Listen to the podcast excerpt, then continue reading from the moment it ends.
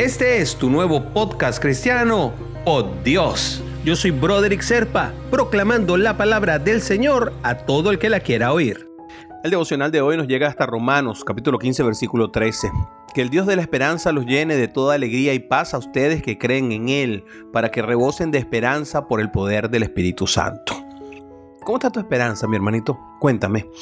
Lo que vemos y oímos a veces nos tiende a, decir mucho de lo que sentimos y de lo que creemos.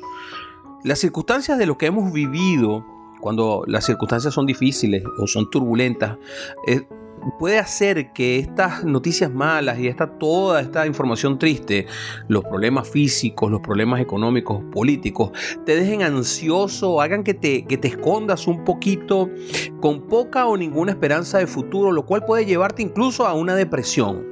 Pero la Biblia te dice que existe un Dios que trabaja para evitar eso, en Dios de la esperanza. Y en este versículo específicamente, Pablo expresa su, su, deseo y su oración para que todos nosotros, los que no somos judíos, es decir, los gentiles, podamos sentirnos llenos de alegría y paz a través de la fe y la confianza que son depositadas directamente a través del Espíritu Santo en nosotros. La fe, mi querido hermanito, viene de oír la palabra del Señor por eso, tienes que buscar llenarte de buenas noticias que trae la Biblia. Tu esperanza va a renacer si tienes a Dios como el centro de tu atención y Él es tu motivación.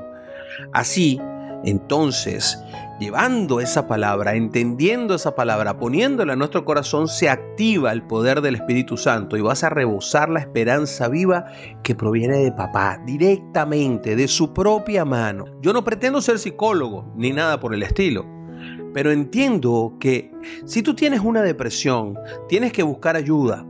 Y la mejor ayuda te tiene que venir de tu familia, de tu creador, del Padre. Así que cambia tu enfoque. No te metas tanto en las pantallas y los titulares de prensa. Y métete un poco más en la Biblia y crea esa comunión con el Señor. Ora. Pídele que avive la esperanza en ti por medio de su confianza y de la tuya en Él. Llena tu mente y tu corazón entonces con la palabra del Señor y pídele al Padre. Pídele. Pídele lo que se te ocurra, pídele lo que quieras, pídele lo que necesites, porque Él te va a complacer con alegría, porque además tú previamente fuiste perdonado de todos esos detalles que tienes en tu mente y que te hacen sentir triste. Oremos, ¿eh? Señor Dios de la esperanza, reaviva en mí toda esta esperanza en ti. Los días son difíciles, Padre, y hay momentos en que no veo una salida. Pues eh, creo que tú eres el mismo de ayer y hoy por la eternidad. Entonces ayúdame a seguir firme en ti, Señor, confiado en tu palabra, Padre, que yo sé que es la verdad eterna.